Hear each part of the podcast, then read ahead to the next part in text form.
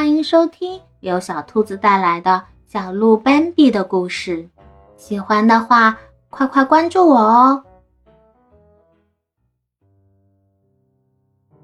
第二十一章，那就是他。显然，这至少是个猜测，值得考虑。然而，斑比并没有因此而放心一些。他现在根本没法思考，他太紧张，太伤心了。他走了，不想在一个地方待着。法丽娜和戈博陪着他走了一段路，三人边走边叫：“妈妈，妈妈，妈妈！”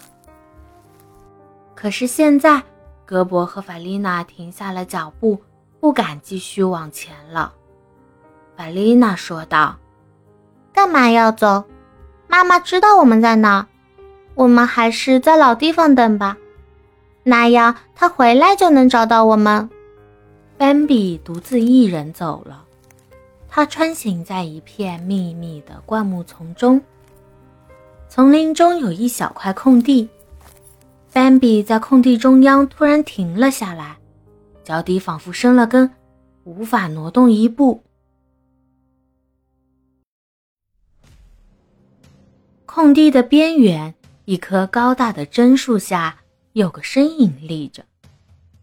这样的身影，斑比从来没有见过。同时，空气里传来一股气味，也是斑比从来没有闻过的。这是一股陌生的味道，浓重、刺鼻，令人不安，更令人难以忍受。斑比目不转睛地看着这个身影，他站的样子非常奇怪，直直的，体型也很少见，瘦瘦长长的。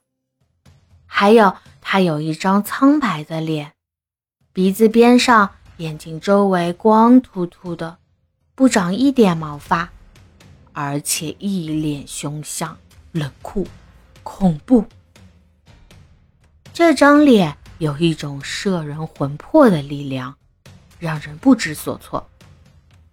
尽管看着这张脸对斑比来说是种痛苦的折磨，可他却一动不动，愣愣地站着，目瞪口呆地凝视着他。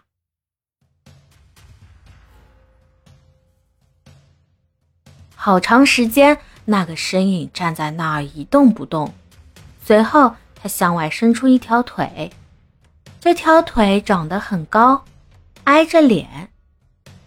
斑比刚才根本没有看到它，可当这条可怕的腿笔直向外伸出时，斑比吓得浑身一激灵，就一阵风似的逃回灌木丛，撒开四蹄夺路而逃。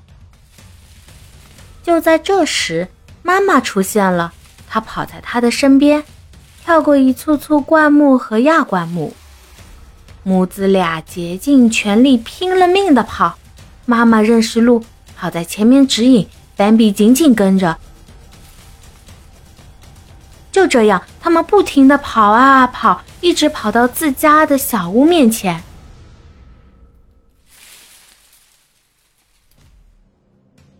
你看见了吗？妈妈轻声问道。斑比气都喘不上来，话也说不出。他只是点点头，那就是他。母子俩不寒而栗。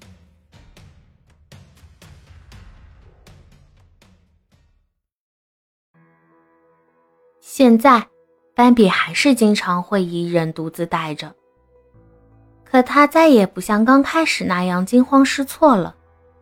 妈妈不见了。他依旧不停的呼叫，妈妈依旧不回来。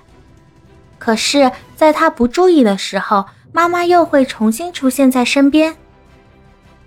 一天夜里，他又孤零零的四处走动，这次连胳膊和法丽娜都没找到。天空已渐渐泛白，破晓时分已快来临。低矮的灌木丛上方。高大的乔木树冠形成的穹隆已清晰可见。突然，灌木丛中一阵声响，紧接着一个修长的身影在树枝间一闪而过。妈妈跑了过去，她的后面有谁紧追不舍。斑比不知道那是谁，也许是艾娜姨妈，也许是爸爸，或是其他什么的。